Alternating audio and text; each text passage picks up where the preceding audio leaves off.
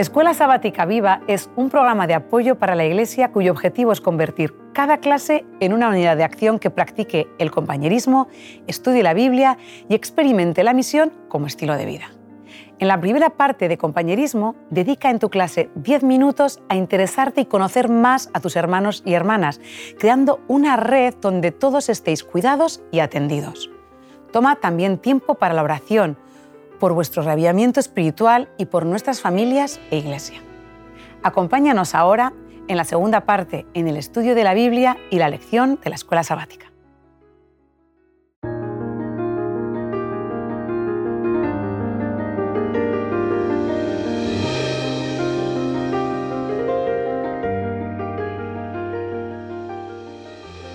Bien, pues estamos dispuestos a comenzar una una lección más.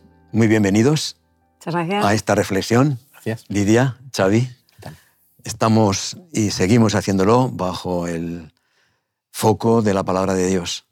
Y ahora nos vamos a centrar en el capítulo 5 del libro de Daniel. Eh, démonos cuenta que eh, nos hemos introducido, tal y como decíamos en los primeros temas, nos hemos introducido, hemos llegado al centro del primer quiasmo, del que de la primera parte. Estamos en la parte vital, diríamos, de esta primera sección de Daniel, sección histórica o en arameo. Eh, hay quien ha dicho que el libro de Daniel es un libro en el que se ensalza la noción de juicio. Hay un capítulo al que llegaremos que es el que mejor explica el juicio prácticamente de toda la escritura. Pero es que aquí se ve con claridad en los capítulos 4 y 5 que Dios hace un juicio, como habíamos dicho anteriormente, sobre Babilonia y sobre el rey. En primer lugar, Nabucodonosor, ahora Belsasar. Eh, es interesantísimo. El primero se humilló delante de Dios, pero ahora vamos a ver qué es lo que hace eh, Belsasar. Y decidme, sin tener demasiado en cuenta de qué parte del mundo estamos hablando, eh, quisiera saber si estáis de acuerdo si llegamos a afirmar nosotros que en nuestra sociedad, en nuestra cultura, se están profanando los principios de la palabra de Dios en una medida semejante o como hacía Belsasar en esa fiesta de la que vamos a hablar. ¿Creéis que en nuestra sociedad de alguna forma está profanando los principios fundamentales de la palabra de Dios? ¿Podríamos enumerar algunas de esas profanaciones? Yo creo que si echamos un ojo, ¿no? vemos la sociedad, el mundo en que vivimos, pues es un todo vale es un todo vale, eh, lo que importa es carpe diem, vive el momento, el disfrute, no importa si está bien, si está mal, lo que importa es cómo te hace sentir, ¿no? Entonces, ¿cómo se ha profanado? ¿En qué cosa? Pues es un estilo de vida, eh, costumbres, eh, son muchas, muchas variantes que podríamos enumerar. Pero sobre todo yo creo que hay una cosa que contrasta con el mundo en que vivimos de libertad de expresión, libertad de elección de orientación sexual, libertad de mm, voto, de pensamiento, y es cuando más, yo creo, más ridiculizado está ser creyente y más ridiculizado está Dios. ¿eh? Parece que tenemos, con eso no existe la misma libertad. Curioso. Hemos, llegado además a, a, cambiar o a, contrariar uno de los principios básicos de la escritura, que es el amor de Dios. El amor de Dios reflejado en nosotros y en, y en la gente que nos rodea. Cada vez nos estamos convirtiendo en una sociedad más individualizada más egoísta, más, eh, más encerrada en uno mismo y como hablabas, ¿no? Era, mi disfrute particular es mucho más importante que aquello que yo pueda aportar al resto de, humanidad. Y entonces cada vez nos vamos encerrando y disfrutando más. O sea, cada vez vemos a los niños más encerrados en su habitación, con su ordenador, con su, encerrados en su mundo y menos comunicativos. Que es cierto que se comunican entre ellos, pero ni tan siquiera se ven. O sea, es como una comunicación como entrecortada y falsa. Y creo que esto es... Háblanos un poco de la fiesta que organizó el rey Belsasar y este cuál, con qué propósito se hizo y qué es lo que estaba ocurriendo en esa fiesta. En esta fiesta sí que se vieron las caras, se vieron mucho las caras directamente. Y la verdad es que eh, es una fiesta importante. Eh, de hecho, está, está Belsasar, aunque él no debería ser el que tendría que estar allí, en realidad el que tendría que estar allí es el, el rey de verdad de Babilonia, que es Nabonido, pero Nabonido ha decidido marcharse por diferentes motivos, está en un oasis, ha cambiado la adoración principal de Babilonia a los dioses principales de Babilonia y ha decidido adorar al dios Sin, al dios de la luna, y eh, se ha ido a un oasis. a 800 kilómetros de Babilonia. lo más lejos posible creo que quiere alejarse lo máximo de su posible hijo y de, de su mujer. De todo, me voy de aquí. Y resulta que deja a su hijo Belsasar como regente de Babilonia, lo cual ha enfurecido a los eh, sacerdotes de Marduk porque son ellos los que y el rey el que da inicio al Año Nuevo en la fiesta de Año Nuevo. Y es Belsasar un poco el que intenta eh, suplir esta, esta, esta carencia y congraciarse con los sacerdotes de Marduk, aunque ya veremos luego que esto no, no va a servir de mucho pero eh, intenta hacer una fiesta para ello. Y teniendo en cuenta que es una fiesta religiosa, es curioso que en esta fiesta lo primero que haga sea utilizar los vasos de otro dios, los utensilios de otro dios para participar de la fiesta, como homenaje de la fiesta, ¿verdad? Eh, y es, es, muy, es muy curioso porque mira que hay dioses. Seguramente ha conquistado muchos más territorios Nabucodonosor y seguramente tiene más tesoros de otros dioses en, el, en sus templos. Pero curiosamente va a hacer traer los vasos y los utensilios del templo de eh, Jerusalén. Nos dice la escritura que esto lo decidió con el gusto del vino. Da la impresión que sucedió algo parecido a lo que hizo, eh, digamos, a la decisión que tomó Herodes cuando eh, ante la danza Herodías le dijo que quería. y bueno, le pidió algo que no le gustaba concederle, pero el gusto del vino, es decir, lo, que había bebido le facilitó la decisión. Le, rompió un poquito de entonces, Algo había transcurrido ya de fiesta, ¿no? cuando el gusto del vino hizo su efecto y entonces ya diríamos que perdió los controles. Yo creo que se, ¿Eh? se, envalentona y se atreve con algo que quizá, estando más sobrio, más tranquilo, no se hubiese atrevido a tocar porque desde un principio es algo, me imagino que el reinado de Nabucodonosor tiene fuerte influencia en todos sus descendientes y en todos sus, eh, los, los reyes que seguirán Así que en circunstancias normales creo que no se hubiese atrevido a hacer eso. Pero, no, porque fíjate, cuando Nabucodonosor saca los vasos del templo y se los lleva a Babilonia, no les da un uso vulgar y corriente, los guarda con respeto, con en, respeto, el, con respeto en el templo, que ahora Belsasar se lo salta todo. lo lleva a una fiesta y le rompe cualquier sacralidad que puedan tener esos objetos o cualquier uso que pueda, porque además los hace impuros al tocarlo con el vino, al tocar una fiesta, le rompe cualquier... Eh, función anterior que pudieran tener.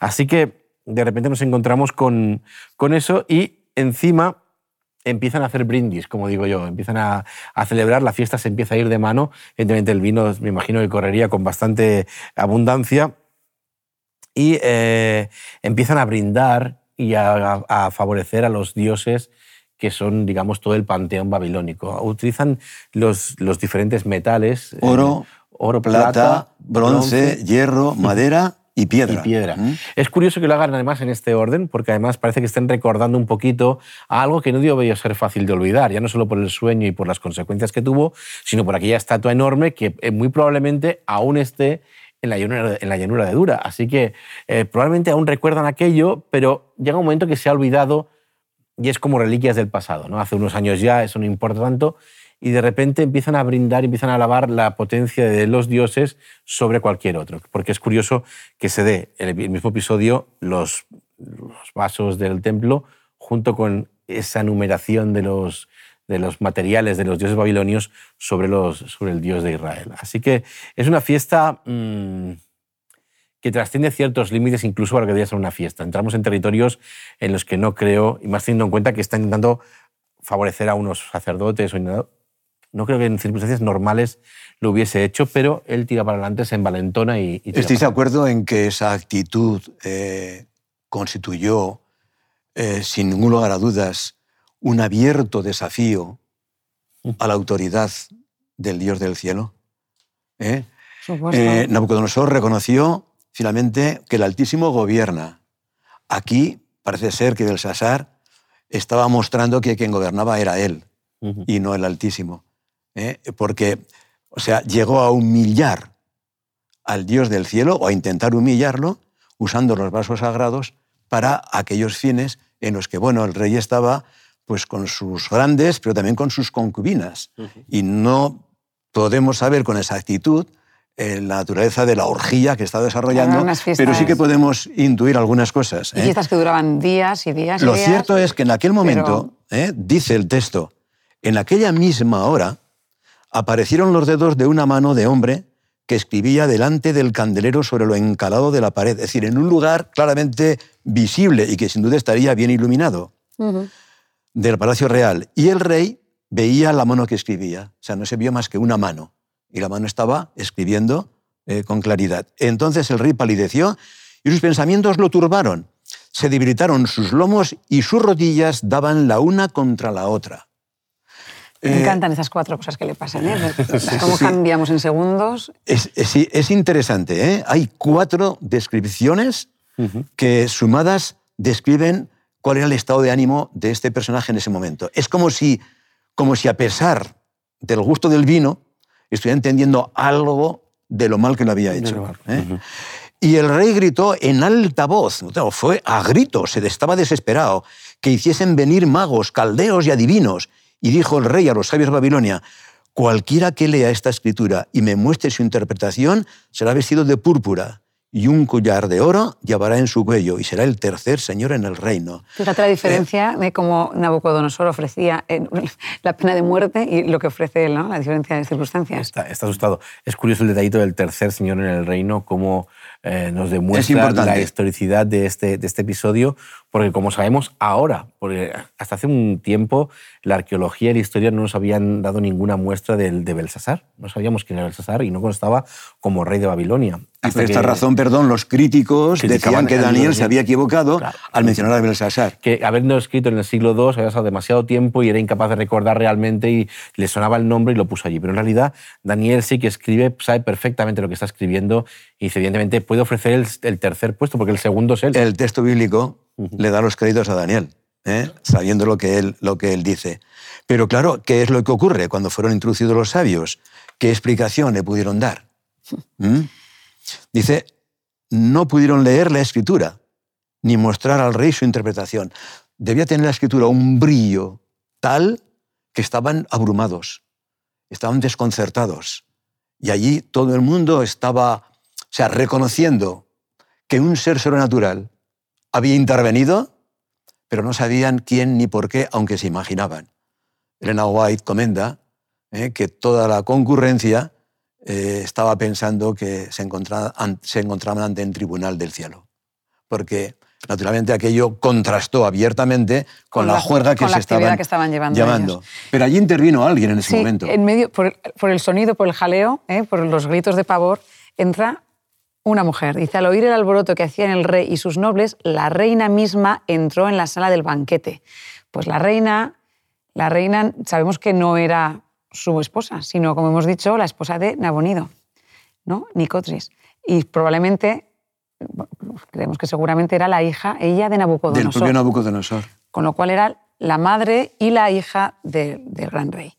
Y ella le, es curioso que contrasta su actitud, contrasta, mucho con la de Belsasar, porque ella le dice que viva el rey para siempre y no se alarme ni se ponga pálido con él, que está, como decíamos, has dicho cuatro características, le temblaban las piernas, estaba que se, venía abajo, ella entra completamente en calma, le dice, no, te preocupes, ¿eh?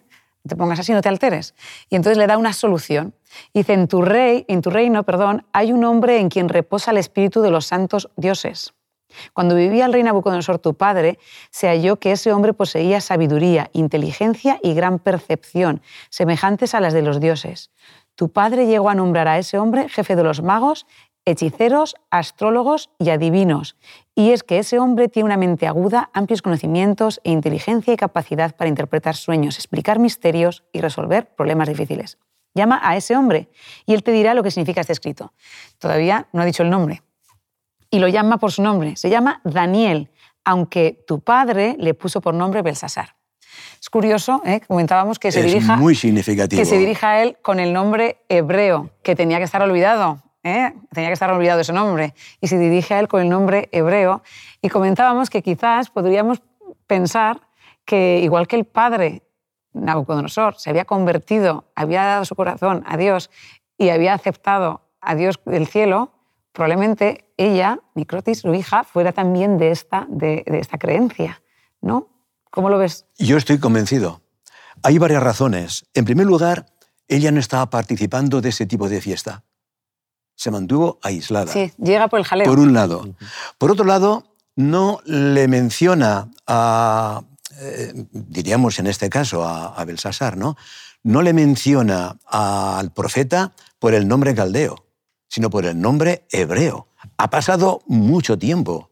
Eh, Daniel ya es, es, mayor. Estamos al final del reinado de, Babilonia y todavía ya dice Daniel. Y recordemos que, como decíamos al principio del trimestre, los nombres fueron cambiados, bien jóvenes, para cambiar su identidad. Y por otro lado es que además reconoce ¿eh? las explicaciones que le dio a Nabucodonosor, seguramente el padre de la reina, y da la impresión que la reina sigue confiando en Daniel.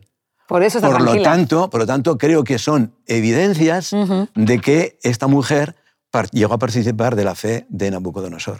Pero son evidencias. Y cuando llega Daniel, ¿eh? es curioso porque han pasado 20 años desde la muerte de, o sea, desde que Nabucodonosor ya no está, y su nieto Belsasar no tiene ni idea de quién es Daniel. ¿eh? Le dice, así que tú eres Daniel, uno de los exiliados que mi padre trajo de Judá, ¿eh? ¿eres tú? Ese que me hablan, no lo conoce. O, es, o no lo conoce o no quiere conocerlo, que también podría pasar. ¿eh? Podría ser, porque lo dice, a pesar de que lleva mucho tiempo, que ha sido gobernador, que ha sido todo, aún lo trata de casi insultar diciéndole, tú aún sigues siendo de aquellos cautivos, no, no eres aún de los nuestros, sigues siendo aún de aquellos exiliados que trajimos cautivos desde, desde Jerusalén, que trajo mi padre, mi antecesor Nabucodonosor, ¿verdad? Así que mm, podría ser cualquiera de las dos cosas. ¿eh? Podría ser desde un intento de haberlo olvidado, que se ha olvidado de él, hasta un intento de humillarlo, que encuadraría más un poquito con la personalidad de Belsasar por la forma en que ha insultado al Dios del cielo en, el episodio anterior. A lo mejor sí que recuerda, Daniel tiene que ser conocido en la, en la corte. No sabemos, no lo sabemos, no lo sabemos, pero lo que es cierto es que pero la aquí forma da evidencias de que no sabe quién es. Como mismo le o, lo, trata por el otro nombre. O no quiere saberlo. O no quiere saberlo. Porque en el capítulo 8 tenemos, permitidme un inciso, eh, hay una visión que abordaremos en su momento que tiene que ver con el año tercero del reinado del rey Belsasar. Y dice el versículo 27, yo Daniel quedé quebrantado y estuve enfermo algunos días y cuando convalecía atendí los negocios del rey. De modo que Belsasar estaba teniendo todavía los negocios de Belsasar en el tercer año de su reinado. Pero está espantado que esta visión no lo entendía. Algo pasó, algo pasó. Durante, diríamos, el, ministerio, eh, durante el cumplimiento de sus funciones, diríamos, por parte de Daniel, respecto a Belsasar, que le hizo a Belsasar retirarlo del escenario y dejarlo aparte.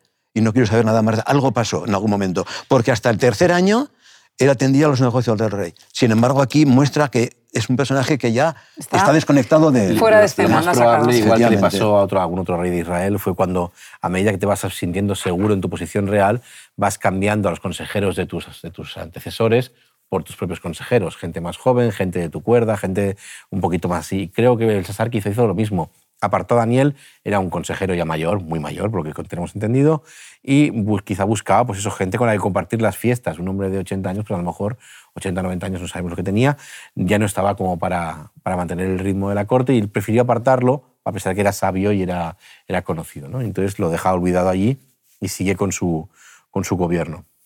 Bien, ¿qué es lo que encontramos que hace eh, Daniel?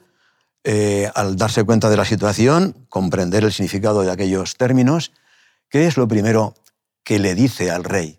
Porque lo que, lo que hace Daniel es reprochar al rey. Sí, sí, es ¿eh? curioso. ¿Y de qué forma le está reprochando su conducta? Porque primero, después de rechazar todos los ofrecimientos, todo lo que le va a dar, ¿eh? si, lo, si lo descifra, primero rechazarlo, se dirige a él en un tono mucho menos respetuoso del que se ha dirigido anteriormente a, Nabucodonosor. Y llama la atención porque le está regañando. Está riendo. Es, son dos actitudes contrapuestas. El respeto con el que habla Nabucodonosor, incluso cuando Nabucodonosor ha, fallado y, ha tenido una relación con él, de ver que falla, vuelve a redimirse, vuelve a fallar otra vez. Y aún así Daniel siempre lo trata con un respeto, con una amistad, incluso creo que con un, con un cariño, ¿verdad? en, cambio, cuando entra a hablar a Belsasar, el hecho de cómo lo responde, quédate tus regalos, es una, es una respuesta como... También porque Daniel sabe lo que va a pasar, ha descifrado el mensaje ya, sabe lo que va a pasar, sabe que lo que le van a regalar no va a durar nada. Pero eh, ese, ese, esa sequedad con la que trata Belsasar demuestra que la actitud de él y él ve que ese rey no va, no va a tener buen, buen final. Eh, Daniel, sin duda, con humildad, pero con plena autoridad moral, eh, le dice claramente, el altísimo Dios o oh rey, dio Nabucodonosor tu padre el reino y la grandeza, la gloria y la majestad. No son los dioses estos de piedra, de, de oro, de plata, etcétera, de bronce. Y por la grandeza que le dio, todos los pueblos, naciones y lenguas temblaban y temían delante de él. A quien quería mataba y a quien quería daba vida. Engrandecía a quien quería y a quien quería humillaba. Mas cuando su corazón se ensoberbeció y su espíritu se endureció en su orgullo, fue depuesto del trono de su reino y despojado de su gloria. Y fue echado de entre los hijos de los hombres, y su mente se hizo semejante a la de las bestias, y con los asnos monteses fue su morada. Hierba le hicieron comer como a buey, y su cuerpo fue mojado con el rocío del cielo. Si entendemos bien y aceptamos esa relación entre eh, la, Nicotris, la, hija de Nabucodonosor, esposa de Nabonido, madre de Belsasar, Belsasar sería nieto de Nabucodonosor. Debió conocer la experiencia del abuelo, pero posiblemente pudo mofarse de ella. Y aquí Daniel le está recordando que todo eso ha ocurrido por intervención divina. Dice, y su cuerpo fue mojado con el rocío del cielo hasta que reconoció que el Altísimo Dios tiene dominio sobre el reino de los hombres y que pone sobre él al que le place. Y ahora le toca el turno al, nieto. Y tú, su hijo, siguiendo la relación eh, y la nomenclatura hebrea, de ser hijo cualquier descendiente o padre cualquier ascendiente, y tú, su hijo Belsasar, no has humillado tu corazón sabiendo todo esto. Luego no lo ignoraba sino que contra el Señor del cielo te has ensoberbecido, e hiciste traer delante de ti los vasos de su casa, y tú y tus grandes, tus mujeres, tus concubinas, bebisteis vino en ellos. Además de esto, diste alabanza a dioses de plata, oro, bronce, etcétera, que ni oyen ni saben, y al Dios en cuya mano está tu vida, y cuyos son todos tus caminos, le dice, nunca honraste. Así que se conocían se conocían relativamente bien. Y Daniel, Daniel conocía bien a Belsasar. Y todo lo que estaba pasando. Y Belsasar conocía a Daniel, pero había sido olvidarse de él, sin ninguna duda. ¿eh? Y vamos a ver qué explicación es la que le da eh, Daniel de aquella inscripción que apareció en un lado de la pared. Claro, lee que lo que decíamos, que probablemente los que fueron a intentar descifrarlo antes no pudieron ni leerlo, pero lee en las palabras en arameo, que eran cuatro, y aparece mene, mene, tekel, Ufarsin. Y podemos decir que, pues eso, que son en realidad como el primero sería un, participio del verbo enumerar, contar, ¿eh? contado. El, segundo del verbo pesar, ¿eh? que de mí se traduce como otro participio, aunque no. Bueno, pesado claro. y hallado pesado, Exacto, y hallado falto. Y, después, eh, Ufarsin es curioso porque tiene las, es dividido, ¿no? La traducción está dividido. Pero es curioso porque tiene las mismas consonantes, las mismas letras que tiene Persia o persas, ¿eh? que están a las puertas. Porque cuando han organizado la fiesta, estaban ya siendo asediados.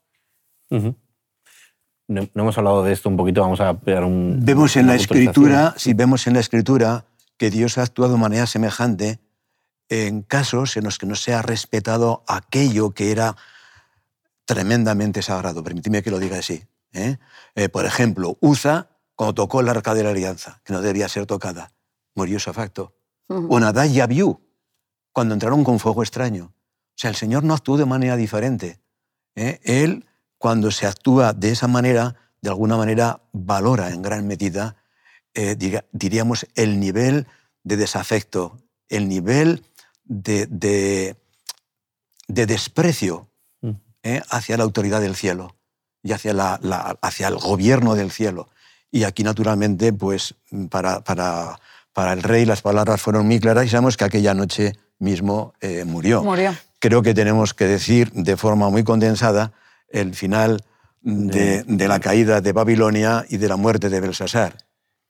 Están realizando una fiesta y, y es extraño, sabemos que Nabonido está lejos, pero es que al mismo tiempo sabemos que los ejércitos persas están rodeando Babilonia, están asediando Babilonia la, tranquilidad de, de, Belsasar es que las fortificaciones de Babilonia van a permitir que ese asedio pueda ser muy largo, incluso que se cansen de asediar y se vayan, porque era muy, era muy complicado también asediar. Tienen víveres suficientes, la ciudad es grande, la ciudad es fuerte, y él se siente seguro, se siente fuerte, cree que puede sobrevivir. ya no, no, casi como Nabucodonosor, ¿no? mirad con esta ciudad tan poderosa que tenemos, ¿cómo va a caer esta ciudad? Hay quien ha calculado que hasta 20 años podrían estar asediados sin que tuviesen Nada. ninguna necesidad. Tenían, tenían el río, como hemos dicho, estaba sobre el río Éufrates. El río Éufrates pasaba, había agua, había en los almacenes de los templos, había seguramente víveres para poder sobrevivir. O sea, no tenían ningún miedo y por eso podían, eh, dice la gente, ¿cómo puede ser que esté celebrando una fiesta si están asediando su ciudad? Pero Los carros de guerra se paseaban vigilando la ciudad sobre aquellas altas y anchas murallas. Nabucodonosor Aquello era inexpugnable, Claro, humanamente entonces, hablando. Él se siente Claro. tranquilo, él se siente ah, seguro dentro de su cascarón y dice no tiene por qué haber ningún problema, pero evidentemente los persas, eh, como hemos dicho también, seguramente con ayuda del interior, de los sacerdotes de Marduk, que no están conformes cómo ha derivado la dinastía caldea y cómo están tratando a sus dioses y porque no está el rey Nabonido allí, seguramente les ayudan a franquear el paso porque ellos lo que han hecho ha sido dividir o, tra- o trasladar, desviar el curso del Éufrates. De hecho, el, el deja de transcurrir por el medio de la ciudad y entran por el cauce seco cuando el agua se ha dividido hacia el pantano. Probablemente han cortado o han aserrado o alguien ha abierto desde dentro O han quitado los cerrojos los de las cerrojos, puertas, las puertas y han que podido mover y pasar. Sí. Las puertas de reja. de reja, la que, Claro, están, la que claro. están cubriendo para que el río... Porque si no, de otra manera no habían podido, Oigan, no habían es podido que hacer. las fortificaciones eran realmente increíbles. Nabucodonosor había hecho una buena obra, se había mantenido esa obra, pero claro, no, no cuentan con ese, primero con la inteligencia de los persas y con la tradición interior. ¿no? Y entonces, esa misma noche, tal y como dice la Biblia, eh, el mismo rey Belsasar muere, seguramente defendiendo una última trinchera, en un último lugar, eh, las últimas defensas, y los persas entran en la ciudad. No hay mucha más lucha tampoco, ¿eh? No, porque No, no. entran por allí es, es incontrolable. Es como cuando lo leemos en la, en la Ilíada, en la, sí, en la Ilíada, la entrada de los griegos en, en Troya. ¿no? O sea, una vez están dentro ya es muy difícil defender la ciudad porque no tienes ninguna defensa posible, a pesar de que tienen la ciudad interior y cosas así. Pero la batalla está perdida ya. Los historiadores dicen que en una noche fue tomada, Fue tomada toda la Babilonia. A Daniel se le dio lo que se le había prometido, ¿eh? fue vestido de púrpura, se le puso eh, un collar en el cuello y se proclamó que era el tercer señor en el reino. Eh, Daniel no lo rechazó, no se dice nada de esto porque entendió que la situación ya no admitía Para- Porque veía- para lo que queda, sí, palabras vamos ni nada más porque finalmente Dios se había expresado por medio de la conquista de la ciudad. Pues muchas gracias una vez más ¿eh? y nos encontraremos para analizar eh, brevemente eh, la próxima lección, la lección número 7. Sí. Hasta el próximo día. Buena semana. Gracias. igualmente. En la tercera parte de la Escuela Sabática Viva, usa 10 minutos y analiza. ¿Cómo podemos aplicar lo estudiado? ¿De qué manera puedes compartir tu esperanza con las personas que te rodean? Animamos a cada unidad de acción a tener una experiencia más allá del sábado. Cread vuestro propio proyecto misionero. Programad en vuestras casas reuniones para orar y confraternizar. Buscad un tiempo en la semana o el sábado por la tarde. Gracias por acompañarnos hasta aquí y querer que tu escuela sabática sea un proyecto lleno de vida. Nos vemos la semana que viene.